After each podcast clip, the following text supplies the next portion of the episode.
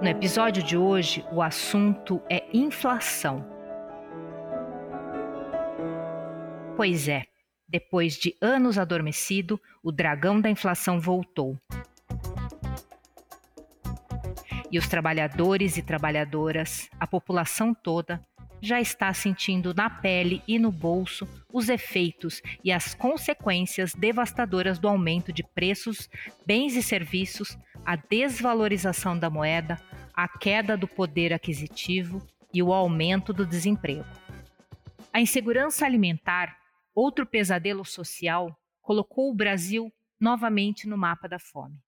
Em 2014, o Brasil havia deixado o mapa da fome graças ao amplo alcance do programa Bolsa Família.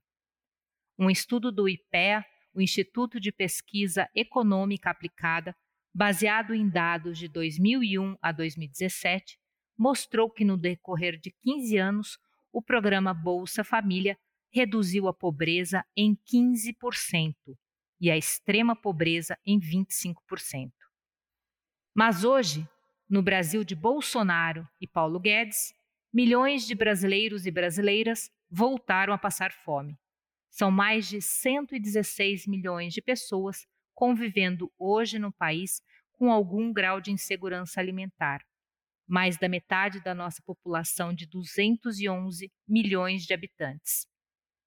E desses 116 milhões de pessoas, mais de 43 milhões não têm alimentos em quantidade suficiente, enquanto 19 milhões passam fome. Eu sou Cristina Segato e junto comigo estará mediando esse debate o jornalista Paulo San Martin. Tudo bem, Sam? Vamos falar de inflação então, né? Oi, tudo bem? Vamos, vamos falar de inflação. Inflação e outras cositas mais também, né? Buenas, gente.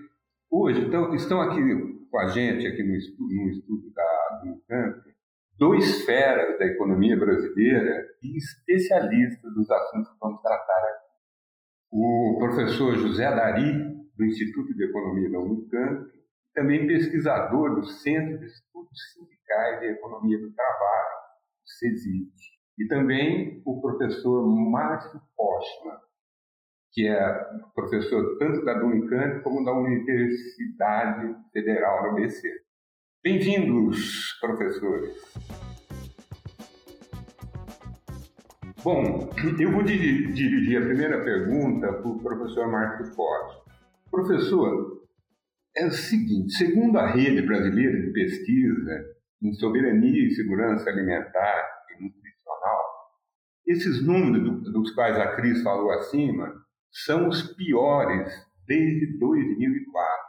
A rede aponta que a insegurança alimentar grave, ou seja, a fome, atinge hoje 9% da população brasileira. E evidencia que em 2020 a insegurança alimentar e a fome no Brasil retornaram aos patamares de 2004. Você vê possibilidade de reversão desses números em curto espaço de tempo? Ou a tendência é que ele se acentue ainda mais dentro do quadro que estamos vivendo. Bem, você destaca justamente a, a quantidade de brasileiros é, sem a alimentação adequada. Isso não é resultado da ausência de alimentos. O Brasil é o segundo maior produtor e exportador de alimentos do mundo. Dizer, não se trata de falta de alimentos, escassez de alimentos. O problema justamente é do poder aquisitivo, é, tendo em vista que esses alimentos, seus preços tiveram um, um acréscimo muito alto, significativo e o poder de compra da, da, população, especialmente da população mais pobre, não acompanhou. É, nesse sentido, a, a fome, a insegurança alimentar resulta não da ausência de alimentos, mas da impossibilidade de acesso a esses alimentos. É, tendo em vista que o, próprio governo foi é, desmantelando o sistema que havia anteriormente sido criado para enfrentar o problema da fome e da sua insegurança. O Brasil praticamente levou 10 anos para poder sair do mapa da fome a partir de um conjunto de iniciativas governamentais que visava justamente ofertar alimentos é, para aqueles que tinham essa dificuldade, desde preços mínimos, né, desde crédito para que pudesse aumentar, inclusive, a oferta de alimentos é, da agricultura familiar e programas de garantia de renda é, para que a população tivesse acesso a esses alimentos. Infelizmente, nós estamos assistindo já há alguns anos o desmantelamento dessas iniciativas e o resultado é, infelizmente, esse quadro eh, dramático de um país que produz alimentos além das suas necessidades, expande as suas exportações, é, de certa maneira refletindo uma experiência que já que não é inédita no Brasil. O Brasil já de muito tempo, desde o século XIX, é um grande produtor e exportador de alimentos, mas conviveu com, com epidemias enormes de, de fome, como o Josué de Castro né, revelou no seu livro nos anos 40, A Geografia da Fome. Então, estamos, infelizmente, repetindo o passado, mas é claro que é possível reverter isso. É óbvio que exigiria mudar a condução da política voltada para a questão alimentar no Brasil. Perfeito, professor Márcio. É, agora a pergunta para o Dari, professor Dari. Em 2004, o país tinha 64,8% da população em segurança alimentar e até 2013, pesquisas mostravam regressões da fome no Brasil. Uh, o IBGE traz uma pesquisa de orçamentos familiares que evidencia o aumento dessa insegurança alimentar. Isso está tá ligado ao desemprego, professor? É importante destacar que, de fato, o Brasil está tendo, como o professor Márcio chamou a atenção, uma regressão é, muito forte no combate à fome e uma exposição cada vez mais intensa do número de pessoas que estão em, em condição de segurança alimentar. Né?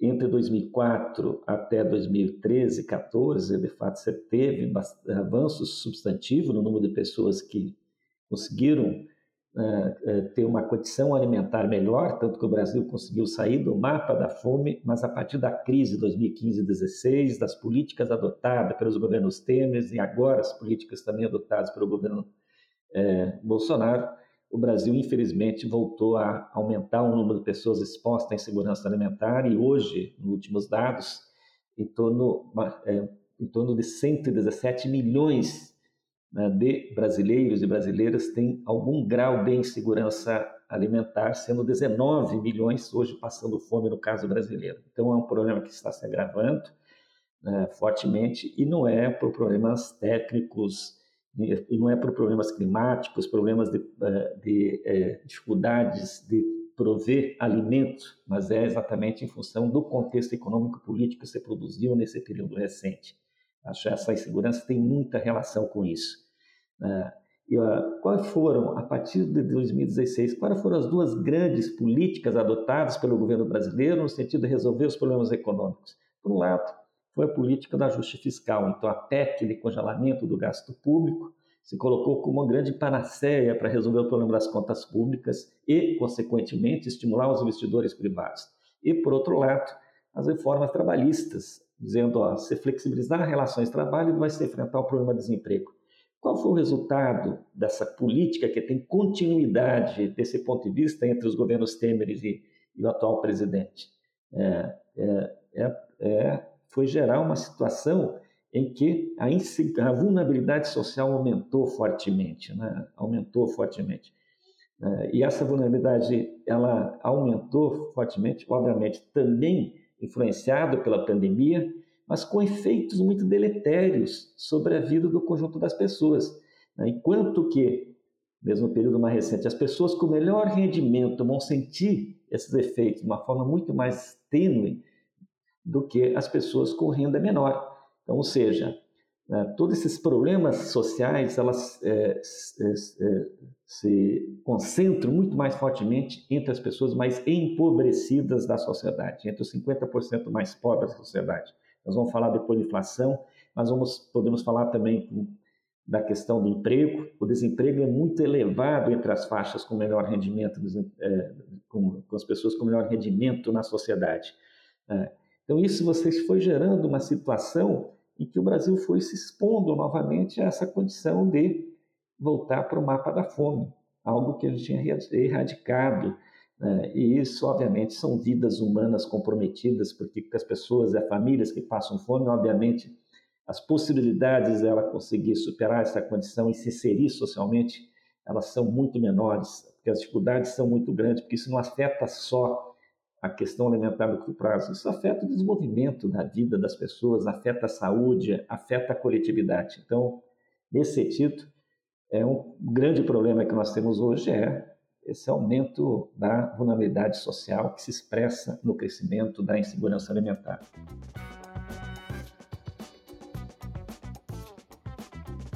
No Brasil, o dragão da inflação faz muita gente estremecer. Isso porque, especialmente antes do Plano Real, vivenciamos um período de hiperinflação nas décadas de 80 e 90. Naquele período, a inflação em média no país foi de 233% ao ano. E hoje, aquela sensação de que o seu dinheiro perdeu o valor volta a ser real. Professor Dari, Estamos de volta àqueles anos do século passado, aquele cenário de um país apavorado pelos ecos da inflação, quando ir ao supermercado era uma incerteza. Qual a razão do aumento da inflação? Acho que é importante a gente começar lembrando que é, a volta da inflação ela tende a também acentuar as situações desiguais para as pessoas que vivem numa determinada sociedade. No caso brasileiro, a volta da inflação agora, ela está né, atingindo muito mais é, fortemente as pessoas com menor rendimento, né, porque ela está muito concentrada em produtos que são essenciais à vida humana. Por exemplo, a alimentação no período, nos, nos últimos tempos, pós-pandemia, ela, é, cresce, a inflação cresceu 40%. Né? Então, portanto, se você, é, inclusive uma pesquisa, exame, feita agora recentemente, mostra para os pobres, eles sentem mais inflação nos alimentos, enquanto que para os setores com 50% mais ricos, sentem a inflação mais é, no combustível e outros preços. Por quê? Porque a, para os pobres, a alimentação é um componente do gasto muito importante. Quais são as razões que explicam esse processo inflacionário agora no período recente? Acho que, primeiro, tem um erro na própria condução da política econômica ao permitir, de uma forma tão abrupta, uma é, desvalorização muito acentuada da nossa moeda, né, da nossa moeda. Então, como nós estamos integrados nos circuitos internacionais, importamos uma série de produtos e outros tantos produtos, como é o caso do combustível, também está, é, está ancorado a preços praticados no exterior. Então, esse efeito da desvalorização da nossa moeda, ela tem, ela, esse efeito no, na elevação dos preços é direto.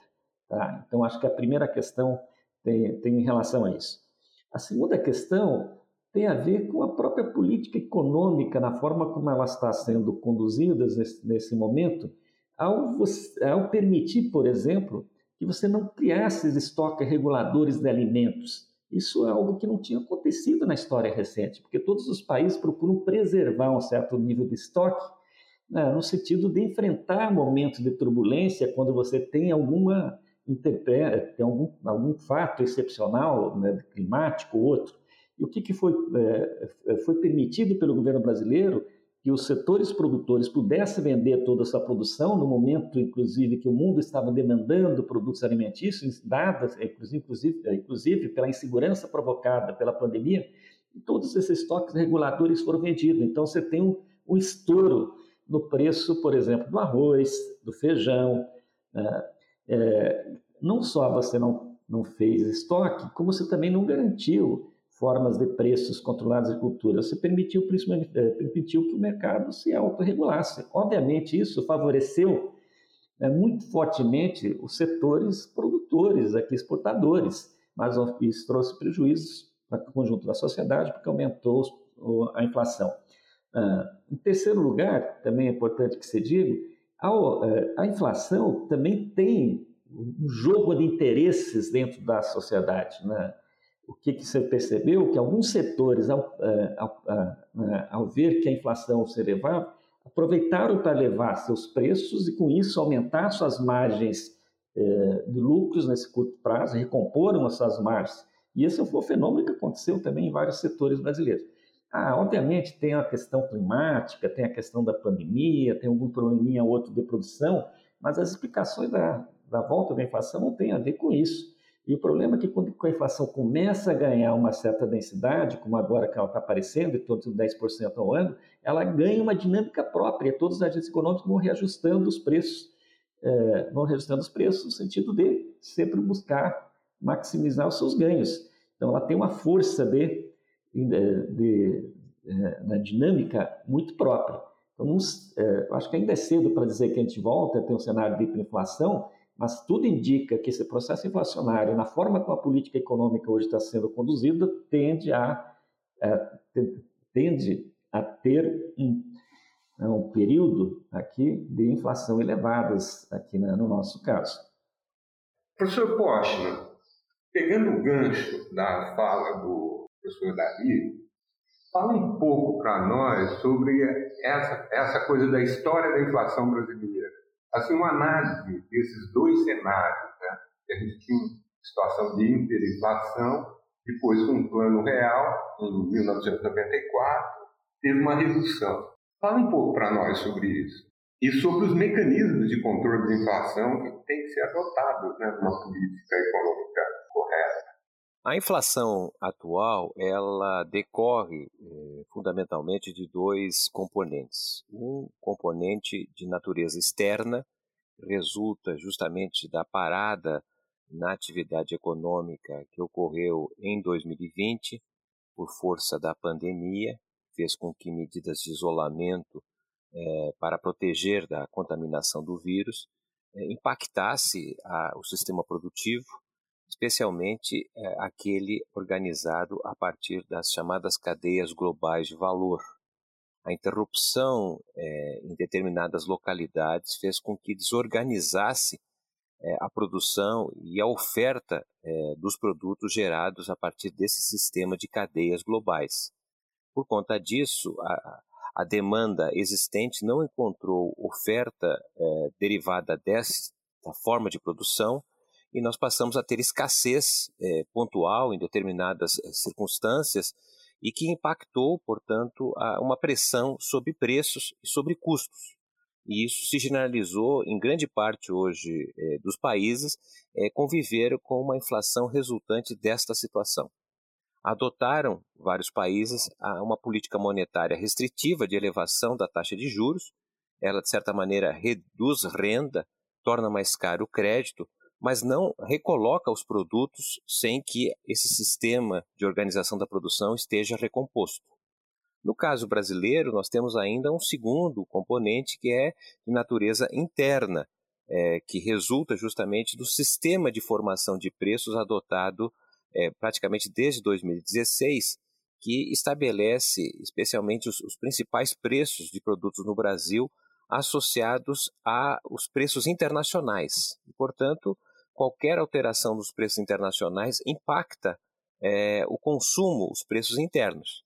Isso, isso fica muito claro quando nós analisamos, por exemplo, os, os preços que decorrem é, dos combustíveis, por exemplo, da energia elétrica, que tem tido variações bastante elevadas desde o ano passado, é, em função, no caso do petróleo, da elevação do preço do petróleo no mercado internacional, e por conta disso também a, a forma com que é, tem sido a, é desvalorizada a nossa moeda, tornando os preços dos produtos importados mais caros. Então, toda vez que há uma desvalorização da nossa moeda, ou mesmo uma elevação de produtos que são consumidos internamente fora do país, isso impacta a cesta básica do trabalhador. Né? Por exemplo, uma desvalorização da nossa moeda diante do dólar torna mais caro o preço do trigo, que é importado.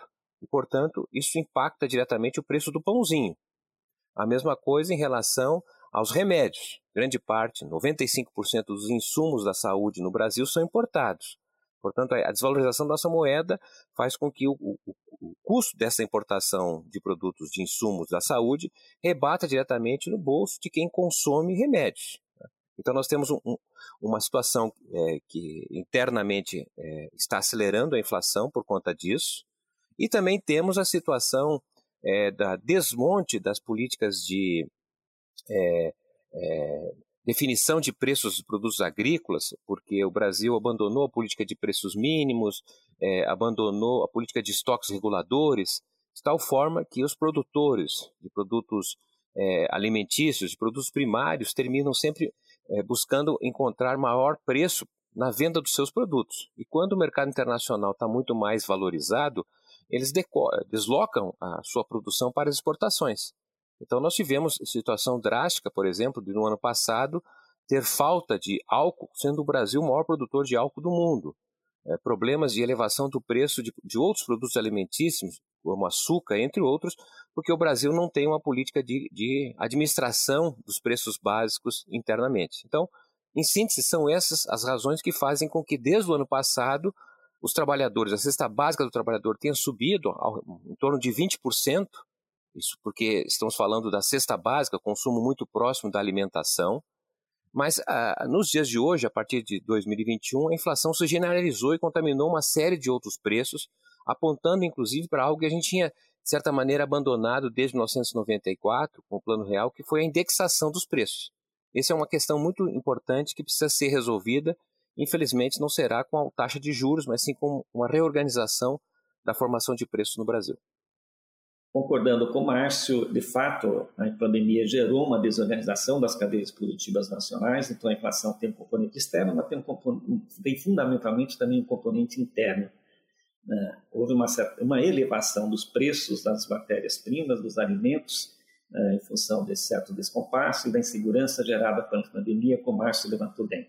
Mas queria lembrar, também reforçando, que tem também um componente interno, quero destacar um pouco mais. O Márcio lembrou bem de que existem é, que houve uma barbeiragem na condução dos chamados preços administrados, especialmente dos preços de energia. É, e, e, e, eles são causadores da inflação, especialmente na, petróleo e a energia elétrica. Né? Elas são dois componentes que aumentaram fortemente e têm incidência sobre, sobre o conjunto da produção e também do consumo das famílias, né? que são produtos consumidos pelas famílias, como o gás de cozinha, que teve uma elevação substantiva desse período, mais de 60%. Tá? Tem isso. Mas tem uma confluência de outros também, queria acrescentar outros fatores, que podem ter um pouco peso mais reduzido, mas que são importantes para é, para ajudar a explicar esse movimento é, inflacionário. É, por que, que são? Primeiro, eu acho, é, você teve uma, você tem uma pequena retomada da atividade econômica, você teve esse componente internacional dos preços, houve sim uma estratégia desses muitos segmentos de elevar os seus produtos, já que podiam ganhar mais no mercado externo, ou sem justificativa nenhuma, para aumentar suas margens depois de um contexto muito ruim. Isso foi feito em cadeias importantes em segmentos uh, internos, que não tem nada a ver com exportação, simplesmente elevar seus preços. Então você começa a criar uma situação, uh, uma situação uh, de que a inflação ela tem uma dinâmica inercial de aumento dos preços mais sistemático de comportamento dos atores sociais aqui no caso dos atores econômicos no caso brasileiro também acho como elemento também explicativo interno né? É, e a, e, aí a inflação, no caso nosso, isso ela tem um caráter, nessa inflação mais recente, tem uma peculiaridade, duas peculiaridades muito importantes. É, uma primeira, ela é concentradora de renda.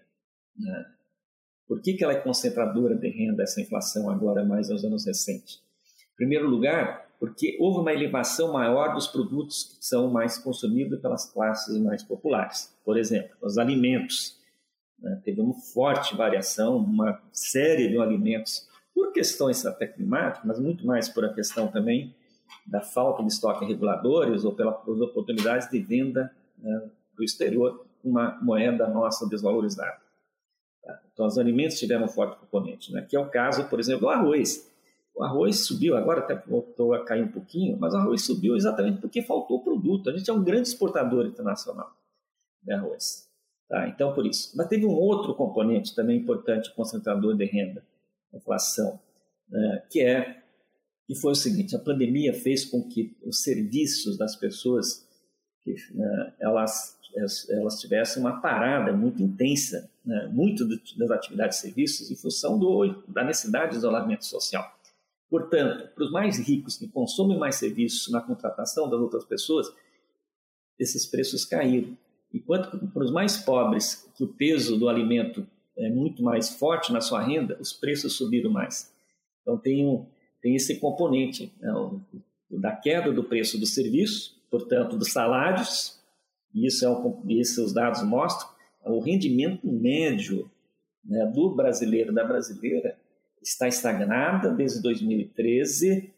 Né, os, o poder de compra é equipara-se a 2013, mas com uma queda no poder de compra, especialmente nos últimos anos da pandemia. E esse rendimento médio mostra que a renda dos mais pobres caiu 21%, e a renda dos mais ricos caiu menos da média, né? mais 50% mais ricos caiu menos de 2%.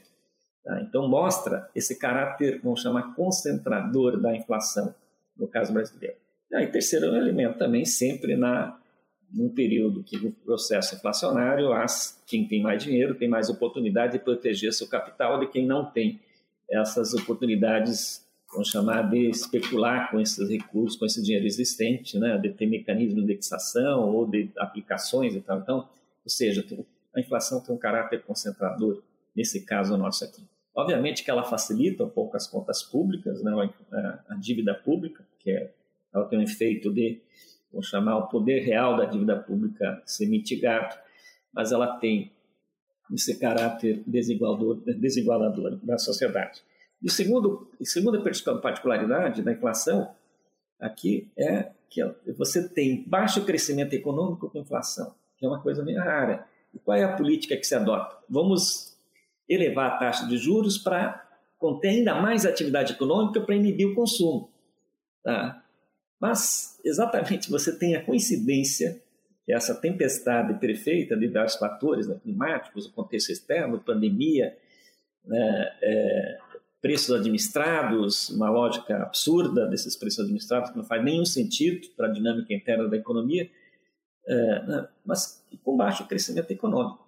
Então, a, a perspectiva do crescimento menor ainda se coloca porque o Banco Central está prevendo uma elevação substantiva da taxa de juros para conter a inflação. Isso significa encarecer o dinheiro, dificultar o investimento e dificultar o, a, o poder de compra das classes populares.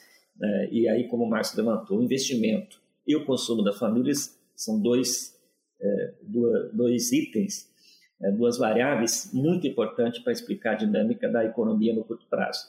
Tá? Então, queria só complementar essa questão da inflação.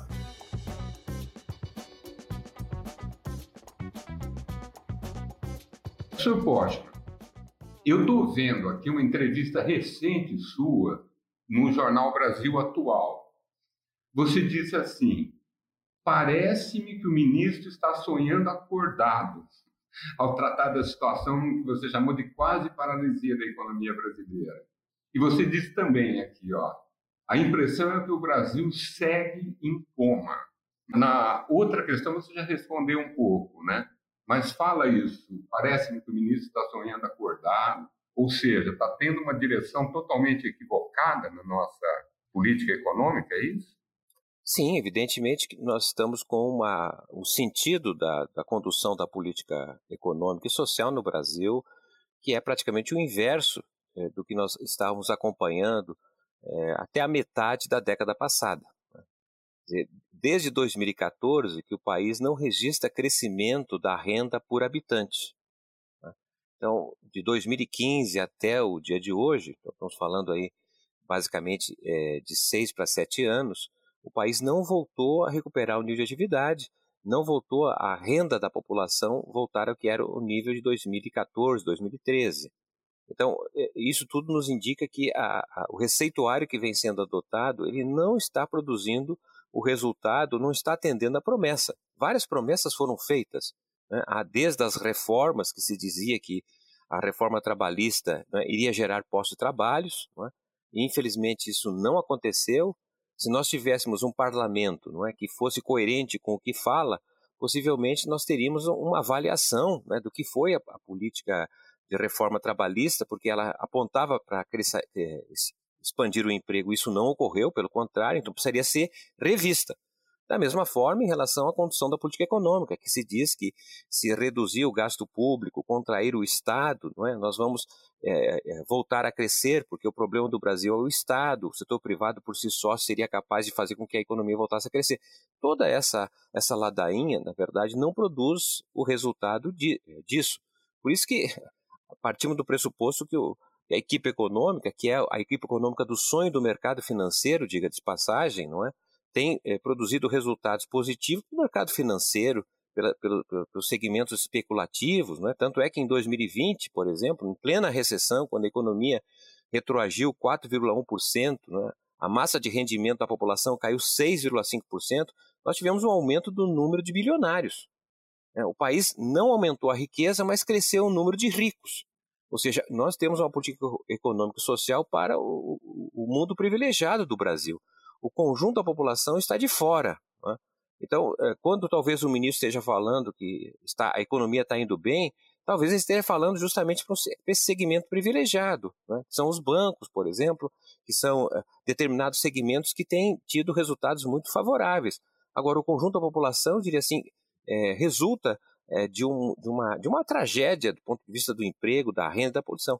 É necessário virar a, a chave para outro sentido. É, isso é possível, mas é, obviamente que isso depende de uma maioria política né, que seja capaz de suportar essa, essa mudança de chave e talvez aí só o resultado das eleições do próximo ano poderá mudar é, o sentido do, do contexto que estamos vivendo hoje. Professor Dari, é, a próxima pergunta aqui. Há elementos na economia mundial que justifiquem esse quadro de estado de coma da economia brasileira, relatado pelo professor Postman? Qual a situação da economia mundial hoje na sua avaliação? A resposta é sim e não ao mesmo tempo. Tá? Porque sim, porque de fato eu acho que há uma desorganização, como o Márcio falou, das cadeias produtivas, mas mais do que isso, né? há, evidentemente, a pandemia mostrou isso, exacerbou um problema mais estrutural. A forma de produção do bens e serviços, de organizar a atividade econômica prevalecente nos últimos 40 anos, sob o neoliberalismo, não entregou o que prometeu. Tá? Ou seja, né, no mundo inteiro nós percebemos, ou, nós, é, ou boa parte né, do mundo um pouco mais desenvolvido, de que a desigualdade social cresceu, o problema do emprego continua sendo muito forte, que nem sempre só se expressa no desemprego, mas se expressa na imensa precariedade que as pessoas estão submetidas. E a pandemia mostrou que essa, essa tese de que é possível organizar a atividade econômica no mercado, em que o mercado financeiro é, é vamos, o segmento predominante em tocar as atividades econômicas, isso se mostrou uma falácia. Exatamente a pandemia mostrou a importância do Estado em organizar as atividades econômicas, assim como, obviamente, a sua importância em organizar o combate à pandemia e e enfrentar os problemas sociais causados pela pandemia. Então, ou seja, porque assim, porque eu acho que a ciência econômica, do ponto de vista internacional, mais geral, está sob questionamentos. Os seus fundamentos, a sua lógica de pensar as atividades, elas estão sendo questionadas e outras é, teorias estão sendo colocadas no seu lugar. E uma das questões fundamentais, por exemplo, essa ideia de que o ajuste fiscal é um elemento importante para garantir a estabilidade econômica e dar horizontes para o investimento privado, tem uma, toda uma comprovação que isso não causou os resultados esperados, né? não trouxe resultados esperados. Então, acho que há um questionamento profundo da economia internacional. acho que ela precisa ser repensada. Obviamente que nesse contexto você mudou a correlação de força, você criou uma situação de constituição de grandes empresas atuando em escala internacionais e também houve uma alteração geopolítica com o crescimento da, da China, em particular, e é, como eixo também de articulação de outros elementos econômicos que vão trazer uma outra realidade. Então, ou seja, há uma desorganização mais geral que tem a ver com esses últimos 40 anos. Por que não? Também, né? por que não? Porque, de fato, o Brasil, com Guedes, com Temer, depois do golpe institucional de, de 2016, foi na contramão exatamente daquilo que, é, daquilo que hoje está sendo discutido nos países centrais, é, especialmente no enfrentamento à pandemia. Nós estamos aqui reintroduzindo essa agenda velha, É o ajuste fiscal pelo ajuste fiscal, é a contenção do gasto público pela contenção do gasto público, é, é a liberalização da economia, né, a exposição da nossa economia ao contexto internacional, é a crença de que o mercado é capaz de regular né, a atividade econômica, que nós percebemos exatamente uma das razões da inflação recente tem a ver com essa falta de previsibilidade e ação do Estado em relação aos produtos que são essenciais, por exemplo, energia, petróleo, a crise hídrica, ela tem um componente climático, é verdade, mas tem um componente de gestão pública, de planejamento, da ausência de planejamento, de previsibilidade. Os preços administrados, na forma como estão sendo conduzidos, o Márcio já fez referência a isso, também é um sinal, vamos chamar, que nós estamos exatamente na contramão. Ah, é verdade que até foram, em função muito mais de pressões políticas e questões eleitorais, foram repassados recursos para a população, né, inclusive a população mais pobre. E esses recursos ela tem uma função importante de garantir uma certa sobrevivência para as pessoas. Mas, é, fora isso, você está adotando aquilo que está sendo no mundo hoje questionado do ponto de vista da ciência econômica, por isso o Brasil está indo na contramão. Não acredito que, é, indo na contramão, a gente consiga ter um crescimento mais sustentado da economia daqui para frente.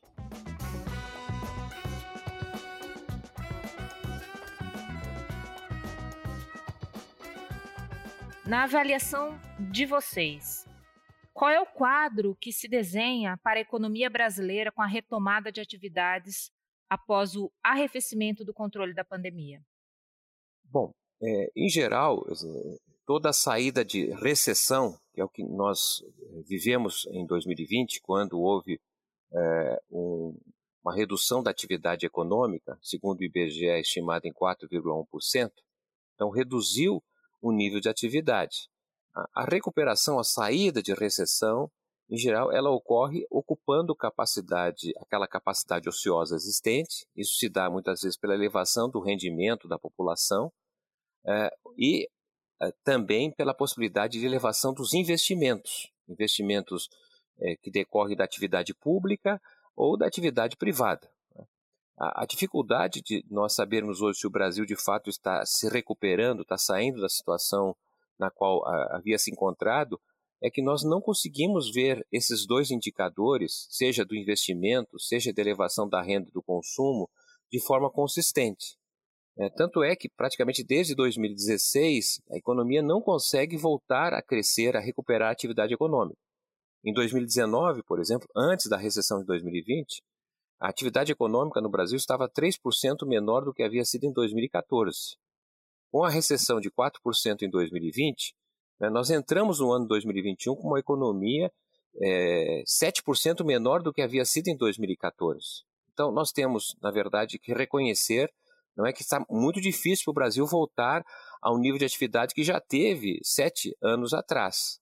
Né? O que permite o, Brasil ter alguns saltos, digamos assim, no período recente, são iniciativas pontuais de liberalização de renda. O governo, desde Temer, mas também com Bolsonaro, tem, por exemplo, antecipado parcelas é, de pagamento é, do Fundo de Garantia por Tempo de Serviço, antecipou o 13 terceiro, é, reintroduziu em 2021 o pagamento de auxílios, por exemplo, que são uma espécie de injeção na veia que, que, disponibilizam recursos, esses recursos recebidos pela população mais pobre injeta no consumo, mas isso não é suficiente para fazer girar a economia. Evita que ela caia, mas não é suficiente para fazer com que ela volte a crescer. É tanto assim que nós estamos agora no final de 2021, né, diante desse debate se vai ter em 2022 um novo auxílio um Bolsa Família modificado, etc., porque a economia não tem, na verdade, vetores autônomos para voltar a crescer, infelizmente, no quadro brasileiro. Então, esse, essa é a situação que pre prevalece, uma situação é, praticamente de estagnação da atividade econômica, pois não há vetores próprios que poderiam estimular o crescimento, seja pela elevação da renda da população, que está, obviamente, carente de consumo, né? mas também seja por conta dos investimentos, que poderiam ser investimentos externos, e como estamos acompanhando, não é? Há uma fuga de capital do Brasil, empresas estão saindo do Brasil, não é? Não apenas a Ford, mas mais de 30 empresas saíram do Brasil, empresas estrangeiras, é? E ao, ao mesmo tempo se percebe que a privatização, que seria outra ideia de trazer recursos para o Brasil, é? ela na verdade não vem produzindo isso, porque é uma substituição de, de, de, de, recursos nacionais por recursos estrangeiros que não se converte em elevação da capacidade produtiva do país. Concordando muito com o Márcio, primeiro que eu acho que ainda o cenário é de muita incerteza. É muito complicado fazer qualquer tipo de previsão. Mesmo em relação ao desdobramento da pandemia, todos nós estamos na expectativa para ver o que, que vai acontecer. Tá? Que nós agora estamos assistindo alguns países um incremento novamente né, da, da contaminação e a possibilidade de surgir novas variantes. Então, acho que a questão da pandemia ainda não acabou. Tá? Segundo lugar, né, é, concordando também com o Márcio, e todas as previsões, inclusive da esquerda, da direita, mostram um cenário de um crescimento muito pequeno da economia para o próximo período. Né? Então, é um cenário muito pequeno. Um cenário é, que tende a manter ou agravar os problemas sociais existentes, que são imensos. Por exemplo, nós temos em torno de 74 milhões de pessoas, homens e mulheres, né, brasileiros brasileiras que estão com problema no trabalho, ou não têm trabalho, ou têm uma inserção extremamente precária no trabalho. Né? Como você vai resolver isso a médio e longo prazo? Né? É uma questão central, né? como é que se resolve isso? Tá? E aí não vejo nenhuma possibilidade de ser resolvido dentro da lógica da política econômica hoje. Tá? É, essa questão mesmo dos preços administrados e a sua indexação com né, com uh, o dólar e também com os preços internacionais, né, sua comparação com preços internacionais, isso deixa a economia numa situação extremamente vulnerável. Uh, vulnerável. É, por que vulnerável? Porque vai depender muito das oscilações da economia internacional. Se vier um cenário, pode favorecer ou não. Em terceiro lugar, essa aposta de você buscar vantagens comparativas do ponto de vista internacional, também acho ela, é, ela é extremamente limitada né, é extremamente limitado. Por quê? Vamos pegar o caso concreto. Né? Quem é, quais são os segmentos que estão se dando muito bem no cenário atual? O Márcio lembrou o mercado financeiro, em segundo lugar, o agronegócio. É, o agronegócio, houve uma combinação de fatores que ganharam muito dinheiro.